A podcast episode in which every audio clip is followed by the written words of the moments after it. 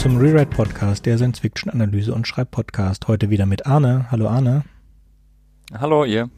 Und Frank. Hallo Frank. Moin zusammen. Und natürlich Sven. Hallo Sven. Moinsen. Grüße.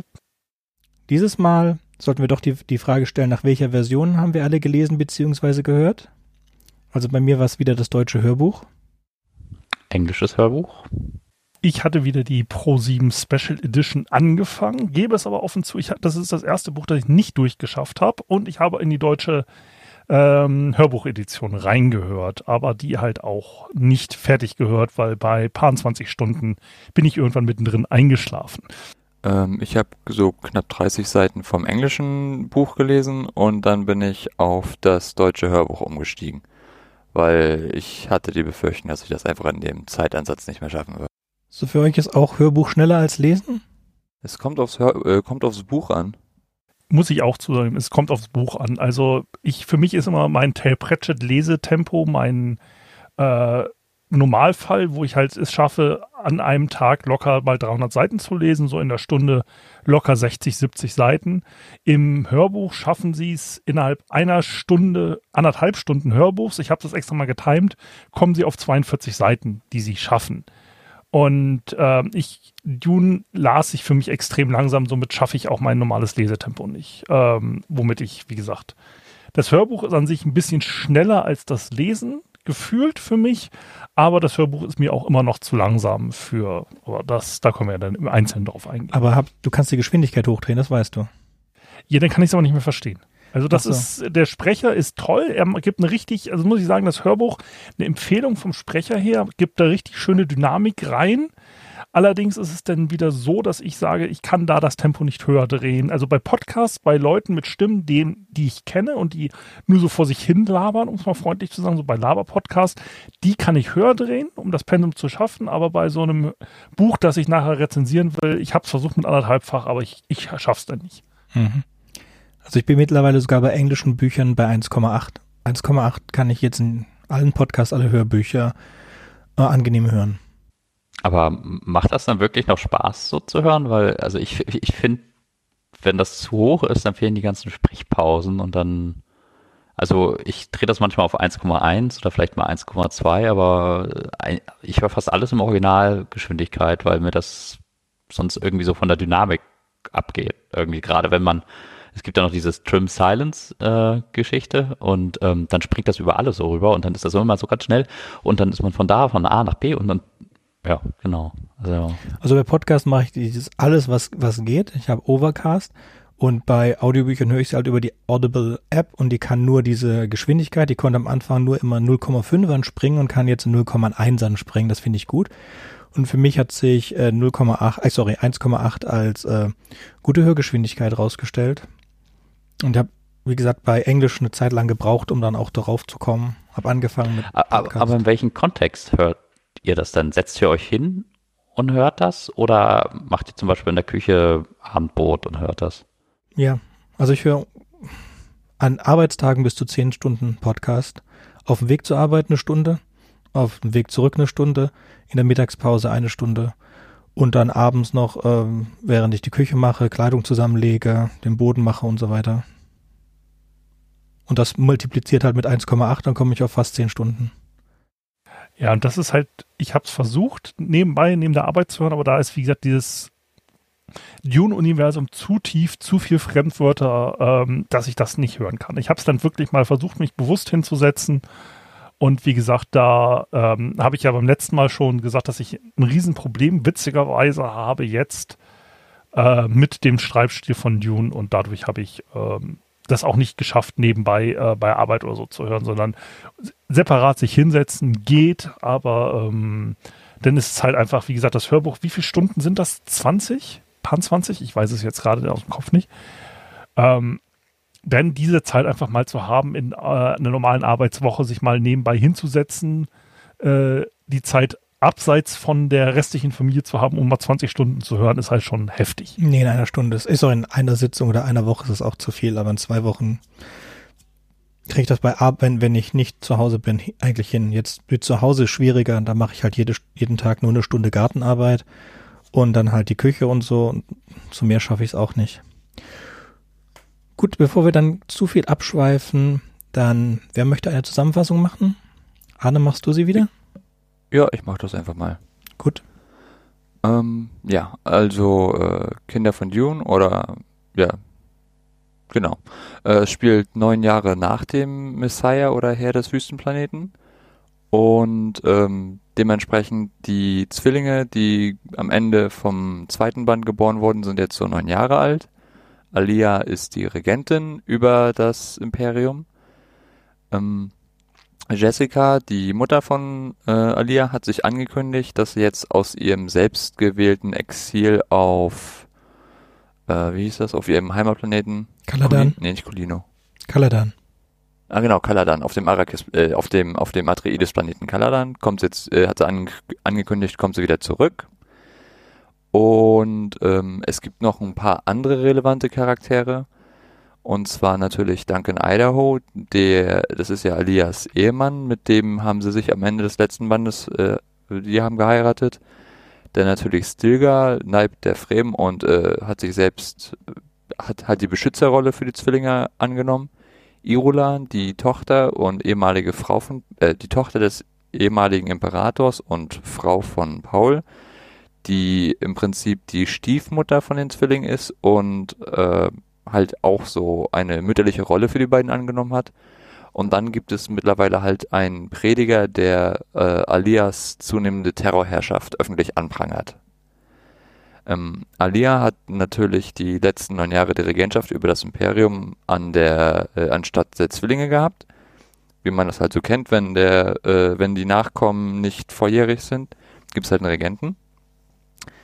Und sie hat sich in immer tiefere Gewürzvisionen hingegeben.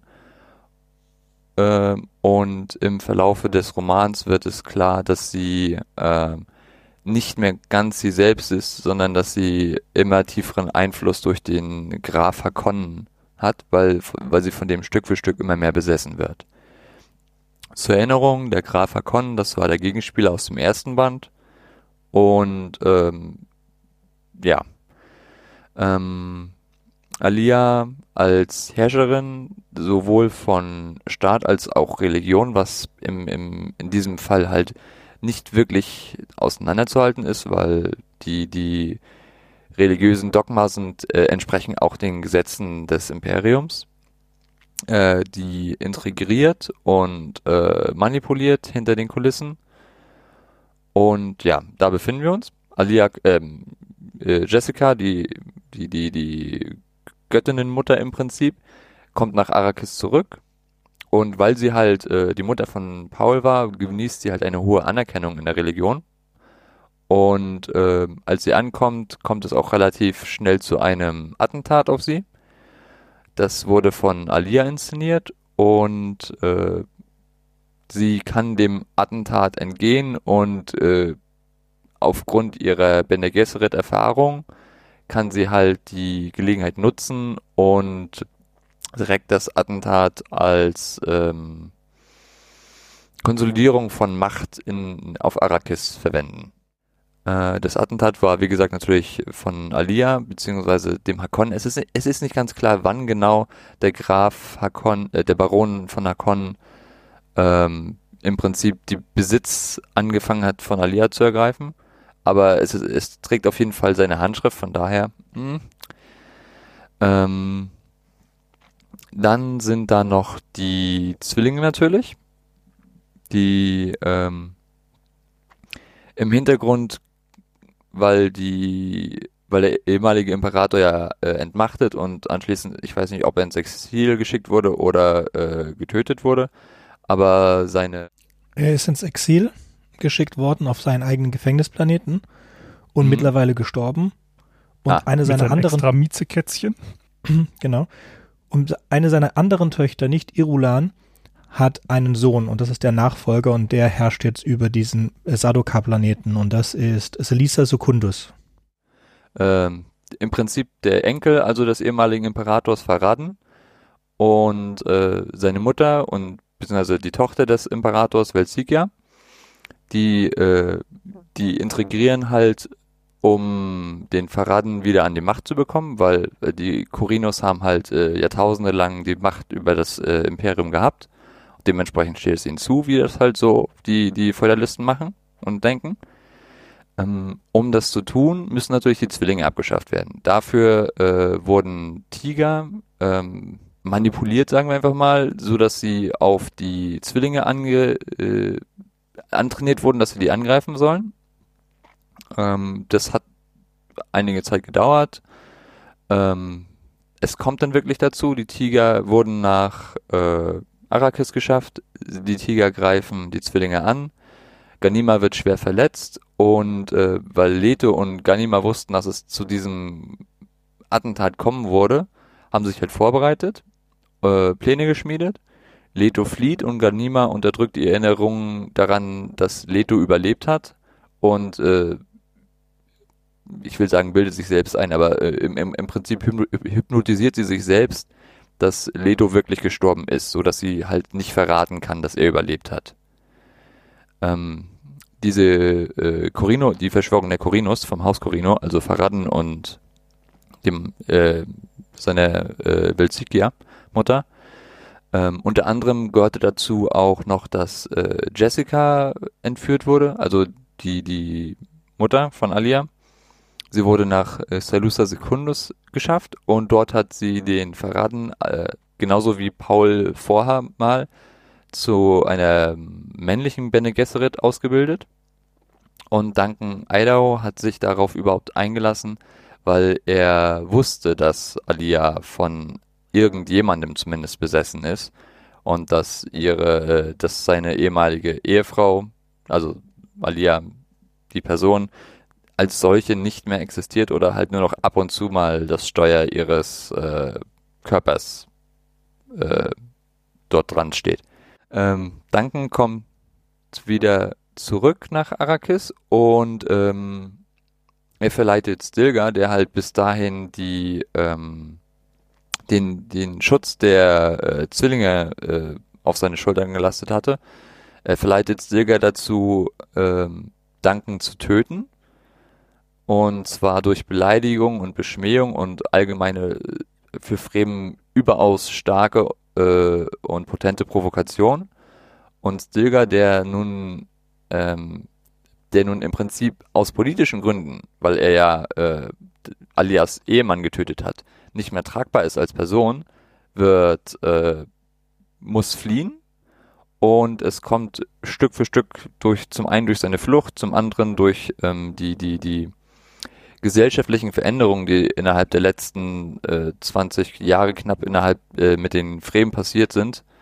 Äh, dadurch kommt es zu einem Bürgerkrieg auf Arrakis im Prinzip Traditionalisten, die sagen, ähm, ja, diese ganze, die Fremen, die nach Hause kommen von dem äh, Dschihad und äh, die, die halt immer verweichlichter wurden, ähm, auf der einen Seite und die progressiven Fremen, die so, äh, ja, wir haben im Prinzip die, die Schönheit des Universums gesehen, wir sind jetzt äh, Friede, Freude, Freude Eierkuchen Fremen im Prinzip, auf der anderen Seite. ähm, Leto, der ja äh, mit Ganima von den Tigern angegriffen wurde und in die Wüste geflohen ist, wird von Gurney Halleck, der ja dem ähm, altgedienten Gefolgsmann der Atreides, äh, wird von ihm gefunden und äh, einer Besessenheitsprüfung unterzogen.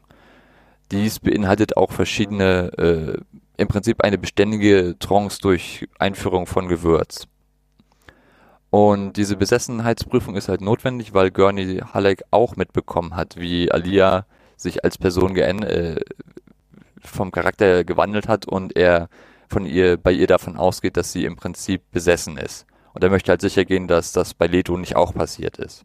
Ähm, Leto flieht diese, äh, dieser, im Prinzip, im, ja, im Prinzip befand sich ähm, Leto im in einer Art Gefängnis, also auf jeden Fall in Gefangenschaft. Äh, er flieht und äh, für diese Flucht geht er im Prinzip eine äh, Kombination Metamorphose mit den Sandforellen ein. Äh, im, im, Prinzip kleidet er sich in Sandforellen. Also Sandforellen zur Erinnerung, das waren ja diese, diese zweite Stufe von den Sandwürmern. Zuerst das Sandplankton, dann die Sandforellen, dann die Sandwürmer. Was jetzt aber auch eigentlich erst in diesem Band so richtig, glaube ich, erklärt wird, oder? Ich bin jetzt mal nicht mehr ganz sicher. In dem Detail schon, ja. Im, Im, zweiten Band war ich der Meinung, wurde es äh, einmal kurz angeschnitten und im dritten Band wird das erst so richtig erklärt. Ähm, ja, wie ich gesagt habe, die, die Sandplankton kann man sich halt wirklich so wie Plankton vorstellen, die kleinsten, äh, die kleinsten mikroskopischen oder semi-mikroskopischen Lebewesen, die im Sand leben, die werden von den Sandforellen, dem zweiten Stadium, gefressen. Die Sandforellen wiederum ähm, die schaffen das ganze Wasser, weil Wasser für sie halt, äh, ich weiß nicht, ob es giftig war, aber für sie halt äh, zu ihrem Lebenszyklus äh, gehört es, Sand beise äh, Wasser beiseite zu schaffen und äh, im Prinzip abzukapseln. Und dadurch erst wird das adulte Stadium der Sandforellen, nämlich der Sandwurm, möglich, weil für den Sandwurm ist Wasser natürlich giftig. Was ganz ehrlich ein sehr, sehr merkwürdiger Lebenszyklus ist. Also das immer so einer der Punkte an ja, Dune. Äh, als, Biologe glaub mir, das, da fallen mir die Augen runter. Ähm, ja, glaube ich dir. Leto flieht, wie gesagt, mittels seiner Sandforellenmetamorphose, die er äh, wahrscheinlich als erster Mensch überhaupt gemacht hat. Ähm, Vorteile, er ist im Prinzip zu einem Übermenschen geworden, er hat übermenschliche Kräfte, er kann hunderte Meter weit springen und äh, kann durch Sand schwimmen wie durch Wasser. Und ähm, er wird extrem langlebig dadurch, aber halt im Prinzip auch unfruchtbar. Das, das kommt, äh, ist am Ende des Buchs gleich relevant. Ähm, wäre äh, durch seine Befähigung, durch seine körperlichen Befähigungen und durch die, die äh, Vorgeborenheit von, von Leto, weiß er aber halt auch, dass der, ähm, dass der Wüstenplanet Dune im Prinzip kurz vor einer ähm, ökologischen Umwälzung ist, die halt von den Fremen herangeführt wurde. Die wollen ja einen grünen Planeten haben. Die wollen ja im Prinzip Wasser an, die wollen Ozeane und äh, Berge, nein, nicht Berge, äh, Wälder ja, darum und ging es ja im ersten Teil, dass sie genug Wasser ansammeln, um über diesen Kipppunkt zu kommen, dass es tatsächlich ein grüner Planet wird. Genau. Ähm, Soweit sind sie jetzt mittlerweile. Und äh, Leto weiß aber, weil die, die, die, auf, aufgrund von den Erinnerungen, die er an Paul hat und aufgrund von seiner äh, Zukunftsvision, die er halt durch die Gewürztrance hat, weiß er, wenn die, wenn Dune zu einem grünen Planeten wird, dann sterben die Würmer aus. Wenn die Würmer aussterben, wird es kein Gewürz mehr geben und wenn es kein Gewürz mehr gibt, gibt es logischerweise auch keine äh, keine überlichtschnellen Transporte mehr und das, äh, das, das Imperium bricht auseinander und die Menschheit ist im Prinzip dem Untergang, äh, Untergang geweiht, über kurz oder lang. Und deswegen, ähm, deswegen zerstört Leto die ganzen äh, Wasser, Wasserbecken, die Kanats, die es auf dem ganzen Planeten gibt und äh, möchte die Umwälzung hinauszögern. So, äh, der bei, sei, bei diesem Unternehmen, bei diesem Ein-Mann-Guerillakrieg im Prinzip, äh, trifft er den Prediger, der unter anderem auch äh, die ganze Zeit immer äh, Alia und ihre äh, immer mehr Terror Terrorherrschaft angeprangert hat. Und es stellt sich halt heraus, dass dieser Prediger Paul ist, der halt dieser, der früher in die Wüste gegangen ist vor ein paar Jahren, wie wir uns erinnern. Und die beiden unterhalten sich. Es, sie haben im Prinzip äh, einen Konflikt in ihren Visionen. Muad'Dib ist halt der Meinung, dass es definitiv zum Untergang kommt. Und Leto interpretiert die äh, Zukunftsvision halt so, dass im Prinzip es eine Möglichkeit Hoffnung noch besteht. Und äh, diesen Pfad der Hoffnung, den beschreibt, äh, den bezeichnet er als goldenen Pfad. Ähm, der Bürgerkrieg geht weiter äh, breitet sich über den ganzen Planeten aus. Und bei einer seiner Predigten wird halt der äh, Prediger äh, im, im, Verlauf dieses Bürgerkriegs getötet von einem Fanatiker. Alia, die ist halt immer noch in der Hauptstadt. Und die will halt äh, Faraden, den wir, den Imperator-Enkel, mit Ganima vermählen weil so die Legitimation von äh, der, der sowohl von dem derzeitigen Imperator, also äh, Alia ist im Prinzip Imperator in Regentia oder sowas, wie, wie man das nennt, Und äh, wenn, indem man, indem man Verraten hinzufügt, wird die Legitimit Legitimität des äh, Atreides-Imperiums gestärkt. Das ist halt der ursprüngliche Grund. Ganima ist dagegen, weil äh, Verraten hat halt einige Dinge am Stecken und äh, sie hat mehr oder weniger gesagt, ihr könnt das machen, aber gebt mir zwei Minuten und der Junge ist tot. Leto äh, mittlerweile, das, das ist bekannt, das, beziehungsweise Leto und äh, Ganima wissen, dass das Verraten mit äh, Ganima vermählt werden soll, weil, wie gesagt, die beiden sind Quisatzadrache, die wissen sowas. Äh, Leto greift, äh, Leto geht zur Hauptstadt, äh, stürmt im Prinzip die Hauptstadt und die, die, die imperialen Gemächer oder wie auch immer man das nennen möchte und stellt Alia zur Rede, was denn nun eigentlich hier Sache ist, was soll das alles? Und äh, dabei begibt sich der Baron Hakonnen, äh, ja, er, er, er, ergibt sich zu erkennen. Ähm, durch seine typischen sprachlichen und ähm, Verhaltensticks. Und ähm, Alia, die, also die ursprüngliche Alia, nicht die, die, die Fleischhülle Alia, mit der sie sich gerade unterhalten, sondern das, die Person Alia, die im Prinzip eine von vielen ist, die gerade in dem Kopf von dem, von dem, von dem Körper Alia äh, haust, die drängelt sich halt im Prinzip so ein bisschen nach vorne, sagt, äh, das, das, das, das kann ich nicht mitmachen, das, ich, ich, ich war mal hier die Besitzerin dieses Körpers und jetzt hat hier mein äh, Opa im Prinzip von mir Besitz ergriffen und äh, Alia stürzt sich in diesem Moment der Klarheit, wo sie halt ans Steuer konnte im Prinzip, stürzte sich in den Tod. Leto als legitimer äh, Nachfolger wird Gottkaiser, weil er äh, halt im Prinzip die Regentin ist tot und die dementsprechend muss die Herrschaft ja weitergereicht werden. Äh, Leto wird Gottkaiser, er heiratet Ganima aus politischen Gründen, um die ähm, Atreides-Linie fortzuführen. Und Verraten, der eben, äh, der davor ja mit äh, Ganima vermählt werden sollte zur Legitime, äh, Legitimation, wird bloß in Anführungszeichen äh, Ganimas Konkubine oder wie auch immer man die männliche Variante davon nennt. Und ich glaube, das war's. Okay. Danke, Anne. Und das Schlimme ist, nicht bös gemeint, ich bin schon bei der Zusammenfassung fast wieder eingepennt. Dieses ist halt einfach wirklich ein wenig konvolut.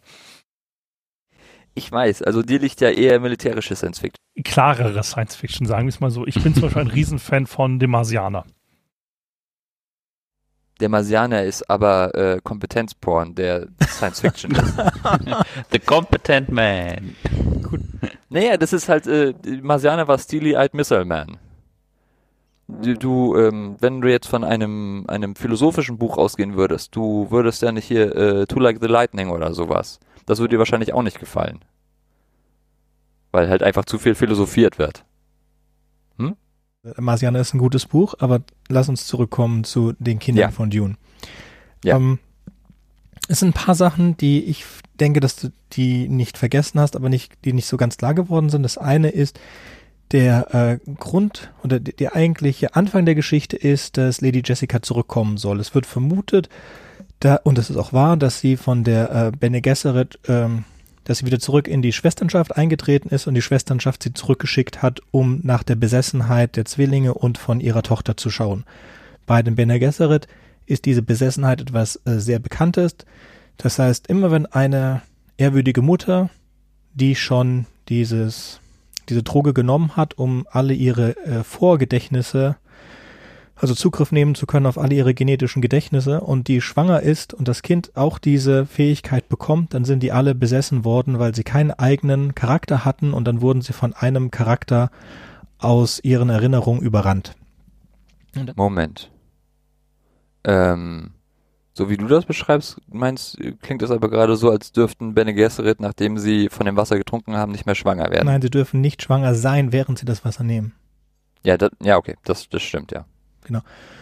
So, und das hat halt ähm, auch mit einer sehr hohen Speiskonzentration zu tun. So, also diese Besessenheit, die gibt es und das, das wissen sie und äh, in der Vergangenheit, diese waren halt immer des Todes. Und jetzt haben wir diese drei Kinder, die genau die, dem, die, die besessen eigentlich sein müssten nach der, und aber zwei von denen sind Quider Zaderache und die andere ist eine Schwester von einem Quider Zaderat. Außerdem herrscht sie über das gesamte bekannte Universum, das ist schon schlimm, schlimm, schlimm. Und jetzt ist halt die Aufgabe herauszufinden, sind die besessen. Ähm, Gunny, bei der ist es relativ klar, Lady Jessica redet mit ihr und sie glaubt ihr sofort, dass sie nicht besessen ist. Und bei den anderen beiden dauert es länger und es gibt einen Haufen Test, bis das rauskommt.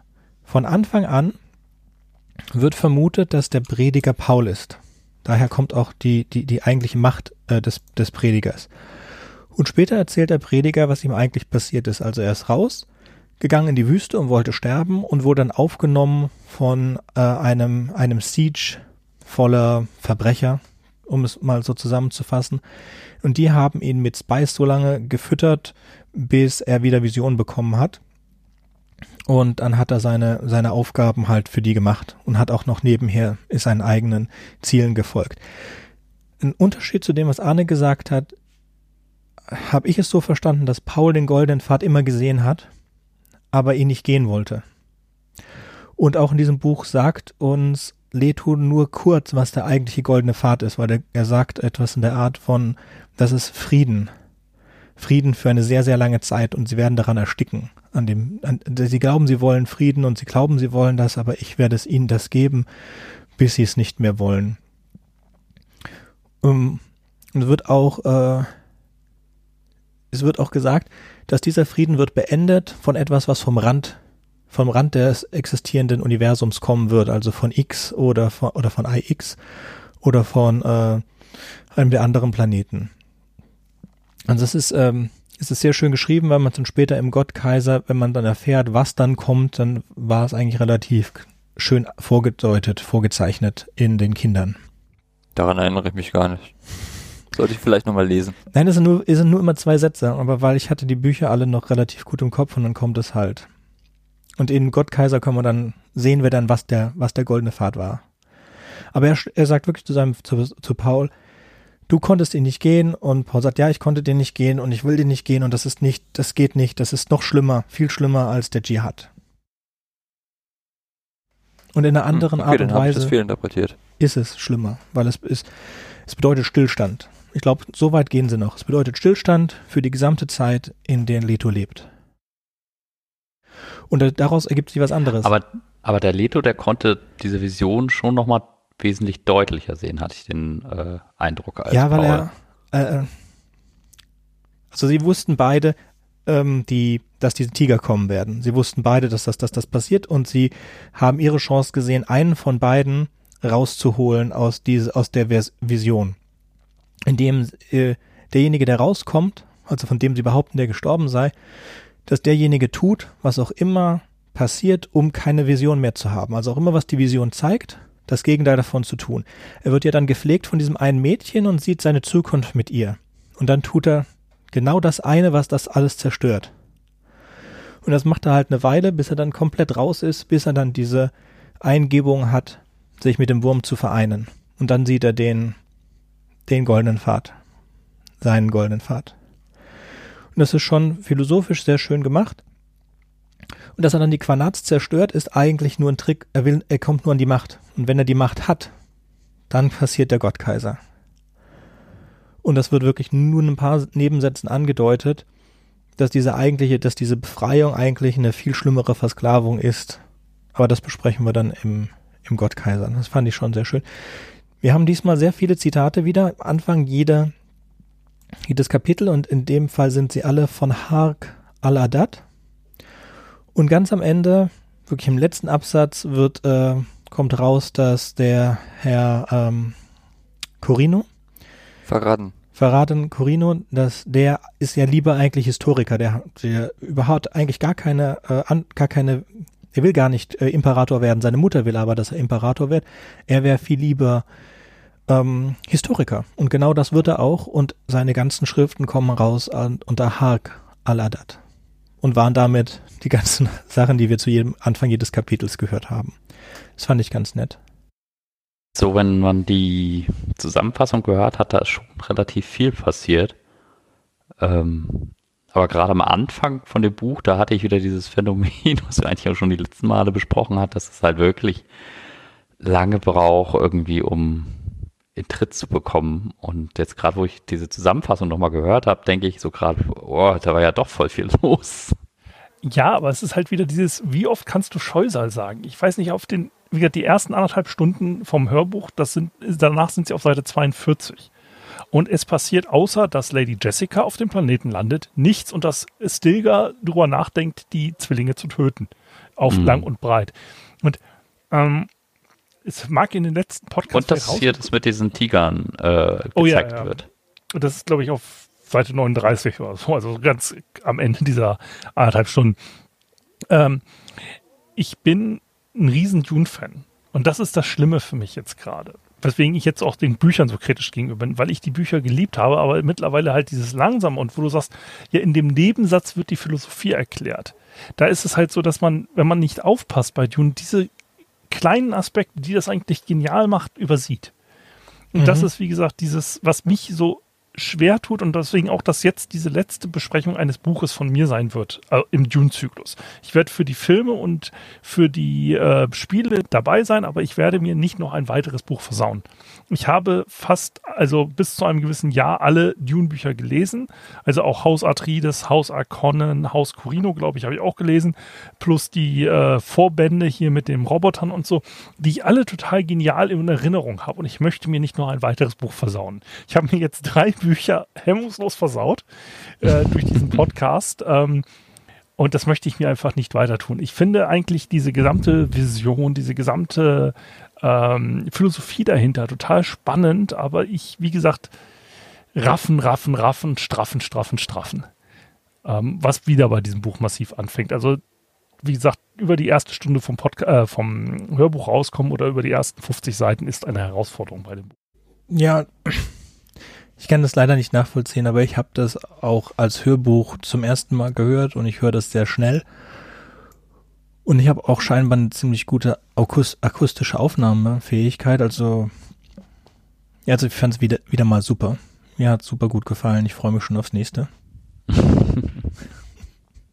Was hat dir denn vom Worldbuilding gefallen? Also persönlich fand ich jetzt irgendwie zum Beispiel diese Erläuterung mit den ähm, Zyklus des äh, Sandwurms und wie das mit dem Wasser alles funktioniert, tatsächlich ziemlich spannend. Mhm. Ja, ich fand auch die Transformation sehr schön. Und diese Corino-Sache hat mir sehr gut gefallen. Was ich nicht so mochte, war Alia, weil sie ja, es tut mir ein bisschen leid, sie hat diesen, diesen Nebencharakter und sie geht da auch wirklich unter, denn die, die, die beiden Gesch Zwillinge erklären lang und breit, wie sie es geschafft haben, also da durchzukommen. Denn die waren, sind ja auch besessen. Mhm. Nur kommen sie mit ihrer Besessenheit besser klar, weil sie einen Frieden geschlossen haben mit denen. Während der Baron äh, Alia komplett übernommen hat. Und das äh, fand ich schade. Also ich, ja. ja ich, mich hat's halt so ein bisschen überrascht, weil Alia halt echt groß aufgebaut wurde mhm. in den letzten Büchern. Und dann, dann, dann war die jetzt, ja, aber vielleicht brauchte man hier dann halt auch diesen Antagonisten dann wieder nee. oder sowas. Ich glaube, ja. du triffst auch meine Kritik bei Dune jetzt in den Kern. Ähm, Dune hat geniale Punkte. Ich finde Alia von den äh, von den Messern toll, Schwertern, Messern.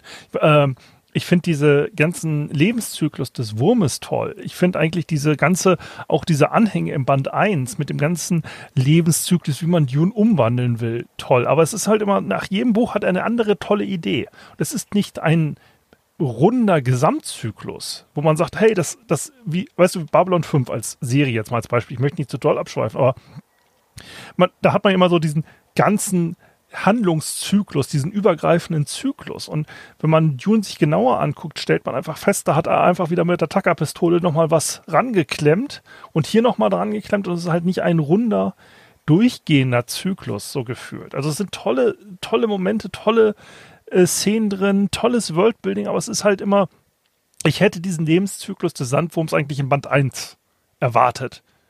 So mehr Fremen, mehr dieses. Aber hat er dann am Anfang an so eine Vision gehabt oder hat er diesen ersten Band geschrieben Nach und dann noch Aussage- den Rest dazu? Beziehungsweise nach der Aussage von seinem Sohn hat er drei Trilogien geplant. Und das ist jetzt die Ende des ersten Trilogie. Dann ist der Gottkaiser ist der Anfang der zweiten Trilogie.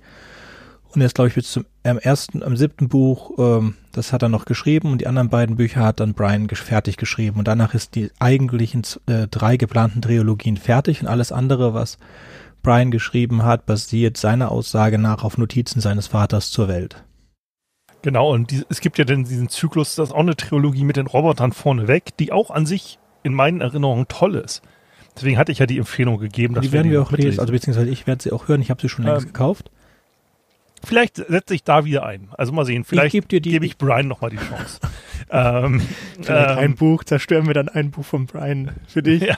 ähm, aber es ist halt dieses, dafür, dass es halt eigentlich, es ist so, ich, Star Wars Gefühl. Wieder so, oh, die Trilogien waren von Anfang an geplant und irgendwie so, hm, es fühlt sich nicht so an, irgendwie. Also, ich weiß nicht, wie ich es anders ausdrücken soll. Es fühlt sich nicht so an, als ob es wirklich ein geplanter Guss ist. Es ist, fühlt sich danach an, dass er über die Jahre immer mehr sich ausgedacht hat und ausgedacht hat, wie so bei so einer Rollenspielgruppe, die dann irgendwann in ihrer eigenen Welt versinkt, immer noch was anbastelt und noch was anbastelt. Aber am Anfang, ich glaube nicht, dass bei, bei Band 1 klar war, dass es drei Trilogien seiner Idee nach werden sollen.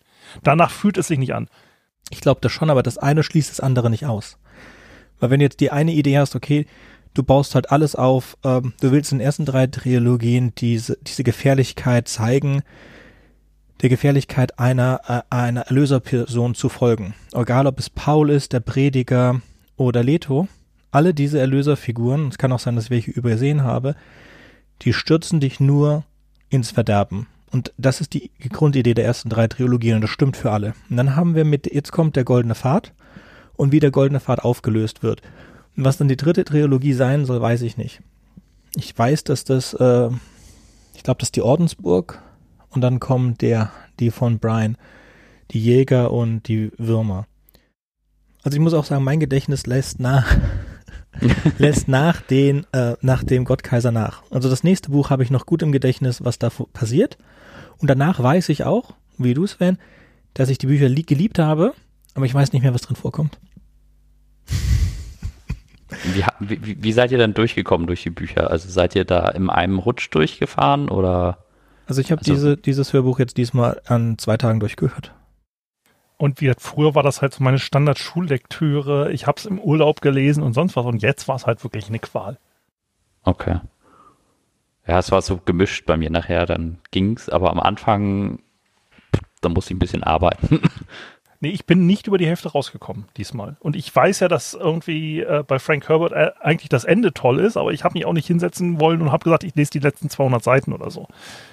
Ähm, hätte ich vielleicht machen sollen. Aber wie, äh, wie gesagt, ich bin da diesmal sehr gebrannt.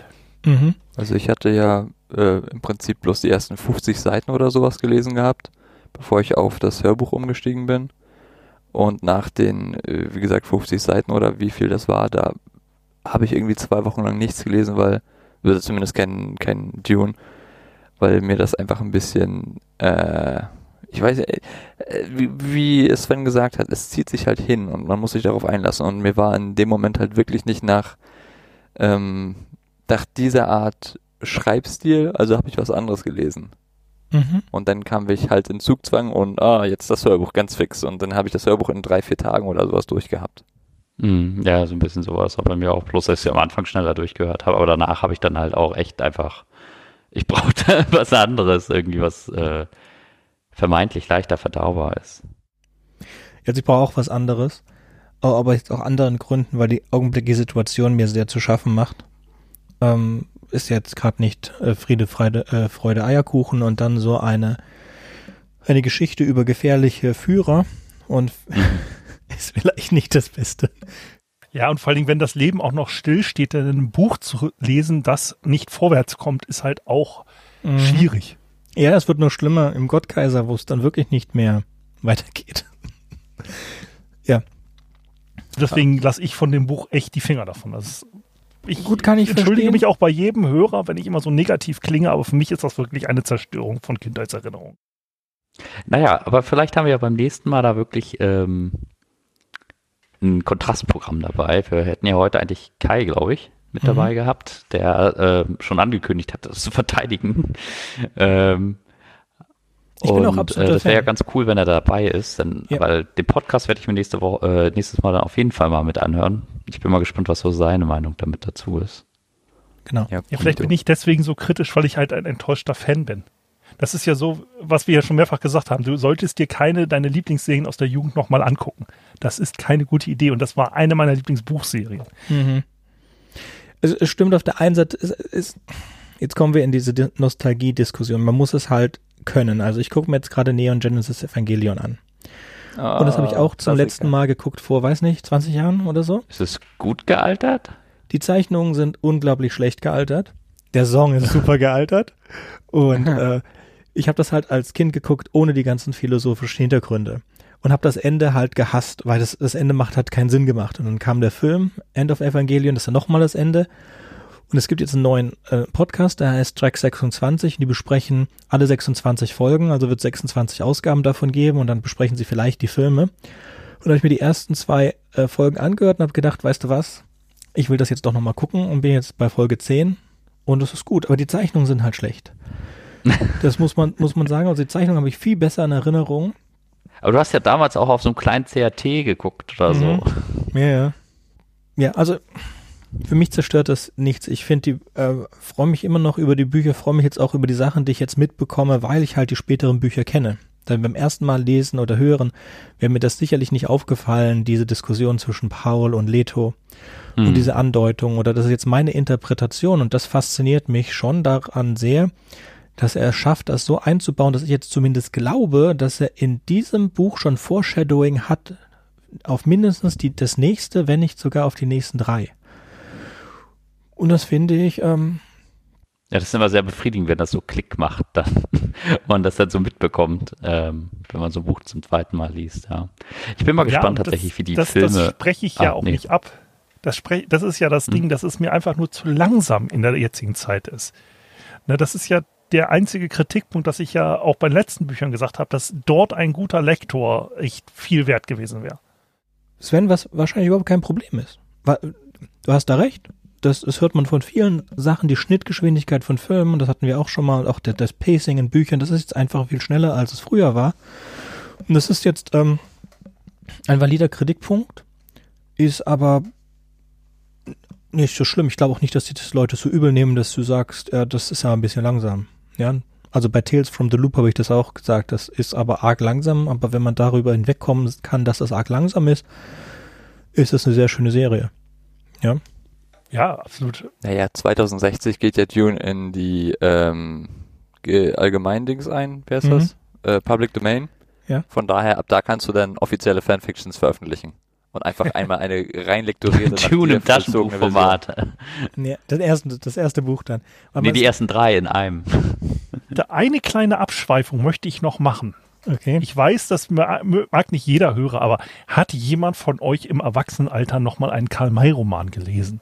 Die Frage, ich, ich habe jetzt bei meiner Bücherei, also meine Bibliothek aufgeräumt und habe halt fast alle Bücher von Karl May in der Hand gehabt und habe sie jetzt, ohne reinzugucken, einfach in eine Kiste gepackt, inventarisiert und in den Keller geparkt.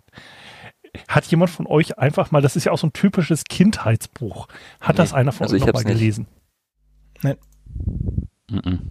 Äh, Ich habe es nicht nochmal Okay. gelesen, aber ich habe, ähm, nachdem ich, ein, also, nee, ich muss auch sagen, einer meiner Lieblingsromane ist äh, Moon is a Harsh Mistress. Mhm. Und den haben wir dann mal nach, äh, nachdem ich den irgendwie drei oder vier Mal gelesen habe, haben wir den einmal in, einem, äh, in unserem Buchclub besprochen.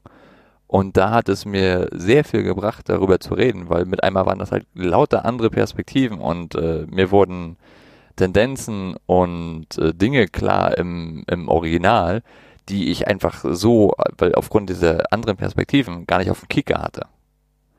Und von daher ist es einfach vielleicht das, was äh, sich bei dir geändert hat. Du hast einfach eine neue Perspektive darauf.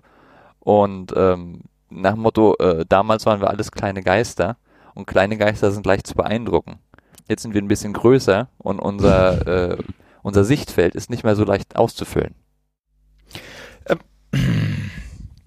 Ich würde das so jetzt gar nicht sagen. Es ist, es mehr, wenn du dir jetzt, kein, kein perfektes Beispiel, aber ein Beispiel, Pixars und Pixar-Filme und Disney-Filme machen das sehr gerne, dass sie ein zweites Layer drin haben. Die wissen sehr wohl, dass ihre Hauptgeschichte an Kinder geht.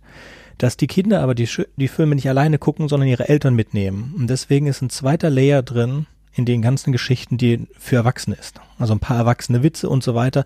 Sachen, die die Kinder nicht ähm, von der eigentlichen Geschichte ablenken, aber lustig sind für die Erwachsenen, so dass die auch ein bisschen Spaß, mehr Spaß an den Filmen haben. Mhm. Und ich glaube, also ich habe ja äh, Munisa Harsh Mistress erst gehört, als ihr den vorgeschlagen habt oder auch besprochen habt und dann auch gleich Starship Troopers. Und ich fand die beide super. Haben mir sehr gut gefallen. War schön, ein paar Warnungen vorher zu haben über bestimmte Sachen, die da drin vorkommen werden, die vielleicht nicht mehr so zeitgemäß sind.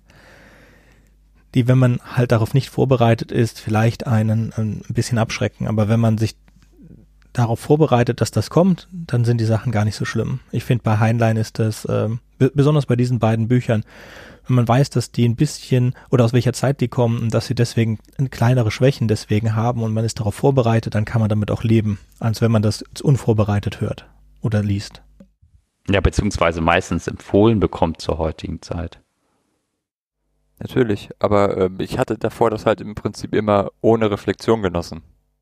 Ja, ich auch, auch. aber ich habe die meisten Sachen, ehrlich, ähm, habe ich mit dem Lesen richtig erst angefangen nach dem Abitur.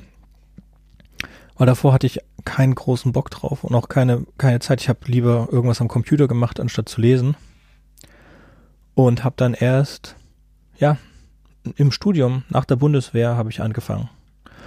Und dann bin ich, habe ich angefangen, durch die Klassiker mhm. durchzugehen und auch bei ähm, durch die Science-Fiction-Klassiker. Da gibt es ja auch genug Klassiker. Ja, da gibt es genug Klassiker.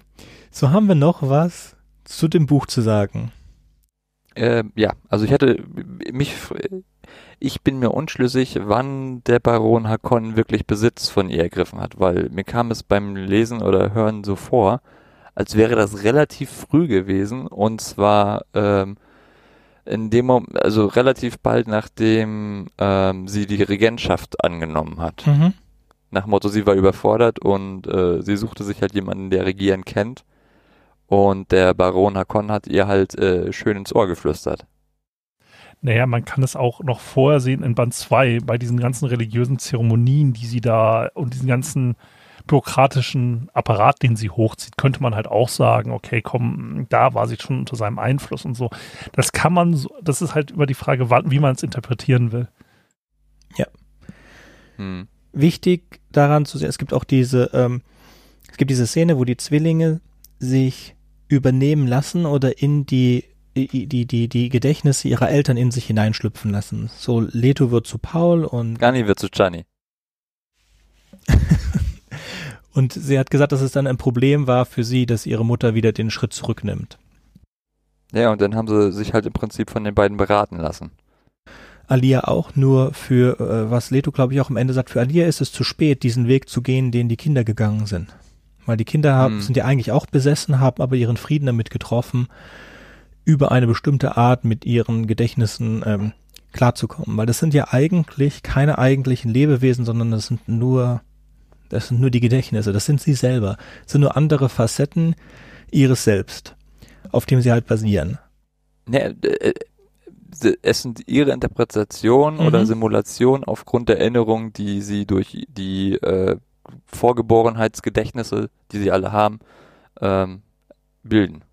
Genau. Nach dem Motto, sie ist nicht wirklich von Baron Hakon besessen, sondern von, wie Alia denkt, dass Baron Hakon eine Person ist, aufgrund der Erinnerung, die sie von ihm hat.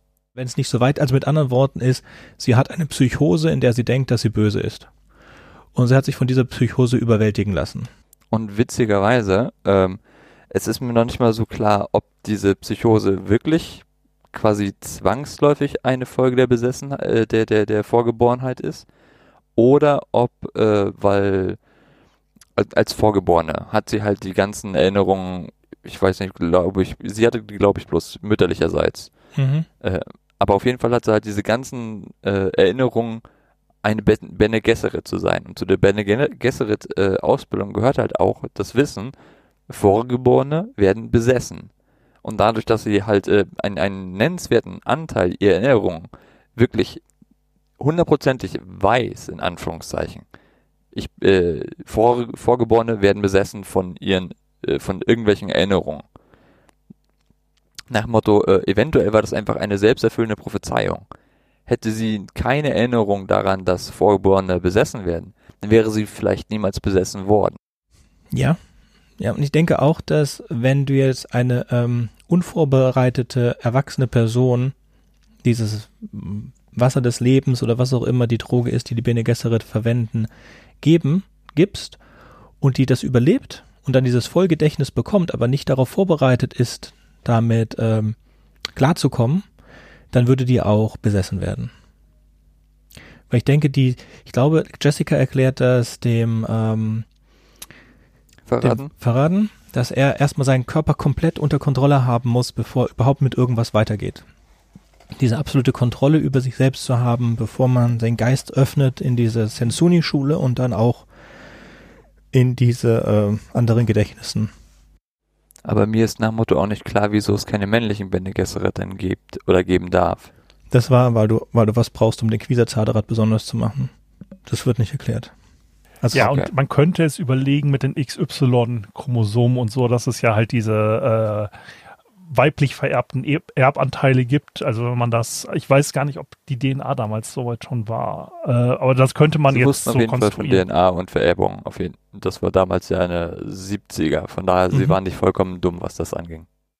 Ja, ich war jetzt genau mit den äh, X- und Y-Chromosomen, wann das genau rauskam und wann das Buch rauskam, da bin ich mir jetzt nicht sicher. Deswegen wollte ich da jetzt nicht.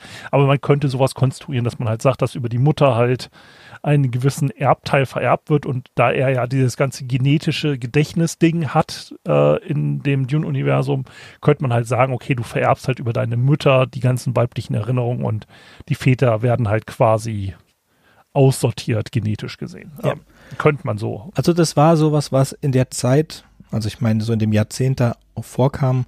Also bei Andromeda von Gene Roddenberry gibt es ja auch eine Rasse, die ein genetisches Gedächtnis hat. Und das war damals halt, was man für möglich gehalten hat. Und mittlerweile wissen wir, dass das eigentlich nicht geht, zumindest nicht in dem Maße, wie sie sich das da vorstellen. Zumal damals war ja halt auch, ich glaube, Hugo Gernsback war äh, einer der Herausgeber von diesem, von einem der Science-Fiction-Magazine und der hatte halt einen Narren an ähm, ähm, Telepathie und sowas gefressen. Und man hatte, wenn man halt Autor von Science-Fiction-Geschichten war und in einem der großen Magazine veröffentlicht werden wollte, hatte man halt im Prinzip einen Vorteil, wenn man, naja, nach dem Geschmack des Herausgebers geschrieben hat. Und dementsprechend ist es nicht ähm, unwahrscheinlich, dass Leute halt solche, äh, ne, solche Telekinese, Telekinese und leicht äh, pseudowissenschaftlichen Elemente reingeschrieben haben, einfach um dem, ähm, um die Wahrscheinlichkeit einer Veröffentlichung und damit eines Einkommens zu erhöhen. Also in der ersten, in der in dem goldenen Zeit der Superhelden gab es ja auch mit, mit X-Men und nicht nur X-Men, all diese Man und Woman mit ihren Spezialfähigkeiten. Da dachte man ja auch, äh, der Hulk kann, kann kommen, wenn jemand mit Gammastrahlen beschossen wird oder wenn dir eine giftige Spinne dich beißt, wirst du Spider-Man oder wenn du von einem Planeten kommst mit einer anderen Gravitation, dann wirst du zu Superman oder John Carter oder was, wobei John Carter ist realistischer.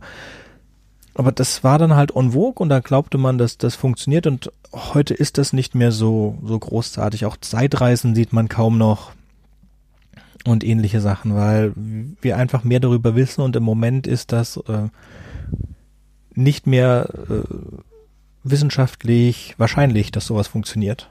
Telepathie und Zeitreisen und so ein Kram. Wer Mhm. Zeitreisen haben möchte und was ganz super aktuell ist, This is how you lose the time war. In vier Ah. Stunden lang, sehr toll. Ein äh, Ritt, der, wie heißt das, ein Parforce-Ritt oder so. Also es geht ganz schnell nacheinander. Also super für eine Autofahrt oder sowas. Ist das ein äh, Audi- Audiobuch? Ja, gibt's aber auch, Auch. zum Lesen. Und Von wem ist das? Äh, Alma El Morta und Max, Und Max Gladstone. Gladstone, glaube ich. genau. Okay, muss ich mir mal auf die auf die Liste setzen. Also hat gerade ein Nebula, glaube ich, gewonnen. Schick. Naja, gut, dann, dann wollen wir es damit belassen, bevor wir jetzt komplett abschweifen. Ich freue mich noch auf die, ähm, wie heißt es, Serie die jetzt rauskommen soll. Also ich bin mal gespannt, wie ähm, sie diese sehr, sehr dichte Stimmung von Dune einfangen die, ähm, und dazu müssen wir vielleicht modern. sagen, was du redest. Von der Serie Meinst über die die Sisterhood. Nee, nee, äh, über Dune, was Okay. da Ende des. Jahres rauskommen soll. Mhm. Jetzt kommt der Film Dune 22, äh, 2020, der den ersten Teil des ersten Buches machen soll. Nee, ich, ich meine jetzt insgesamt das auf der Leinwand, also Film, Serie zusammen sozusagen. Ich bin einfach gespannt, wie sie das jetzt mit modernen Erzählstrukturen und Arten zu, zu Geschichten zu erzählen, dieses Thema sich einfach annehmen, weil das, ähm, glaube ich, super viel äh, Flavor hat, den man benutzen kann dafür, super viel Hintergrundgeschichte und das ein Universum ist, was sich, glaube ich, sehr gut neu und frisch erzählen lässt. Mhm. Also ich freue mich auch, deswegen machen wir diesen Podcast. Ist ja auch Vorbereitung für den Film. Gut, dann ähm, Sven, du bist beim nächsten Mal nicht dabei. Nee, ähm, das nächste Mal ist das Buch oder der Film dran. Das nächste Mal kommt der Gottkaiser und dann kommt der Film. Also Gottkaiser werde ich mir nicht antun, Mhm. ich werde aber beim Film wieder dabei sein. Gut. Frank, du bist dabei beim Gottkaiser? Äh, nee, ich brauche Zeit, Lesezeit für unseren Podcast noch, aber beim Film bin ich dabei. Okay. Dito, also ähm, ich habe zu viel zu lesen zurzeit und Gottkaiser kann ich da nicht noch reinquetschen. Nächste Woche, äh, äh, also nächstes Mal wird der Kai unsere Fahne hochhalten sozusagen. Okay. Dann Kai, du musst die Fahne mit mir hochhalten. Mal gucken, ob wir noch jemanden finden, der Gottkaiser mit uns liest. Okay. Dann war's das für heute. Bis zum nächsten Mal. Tschüss. Bis dann. Tschüss. Ciao. Ciao, ciao. Wartet, ich habe noch was vergessen. Wenn euch unser Podcast gefällt und ihr vielleicht sogar mitmachen möchtet, würden wir uns über Nachrichten von euch freuen. Ihr erreicht uns unter anderem über podcast at rewrite-podcast.de, Twitter oder Reddit. Über Kritik und Kommentare freuen wir uns natürlich auch. Ihr könnt uns unterstützen, indem ihr uns weiterempfehlt und bewertet, zum Beispiel auf iTunes, Spotify oder YouTube oder auf jeder anderen Podcast-Plattform, die uns führen. Zum Mitmachen braucht ihr nichts weiter zu haben als ein Headset und das kostenlose Programm Studio Link Standalone. Ihr könnt eigene Themen vorschlagen oder ihr sucht euch etwas aus unserem Sendeplan aus. Den Sendeplan und die weiterführenden Links findet ihr unter rewrite-podcast.de slash mitmachen. Und ihr könnt auch bei unserem Geschwister-Podcast Podyssey reinhören. Podyssey veröffentlicht alle zwei Wochen eine Kurzgeschichte aus den Genren Fantasy und Science Fiction. Wenn ihr ein paar von unseren tollen Podcast-Aufklebern haben möchtet, dann schickt uns einfach eine Nachricht mit eurer Adresse und wir schicken euch Aufkleber. Tschüss! Thank you.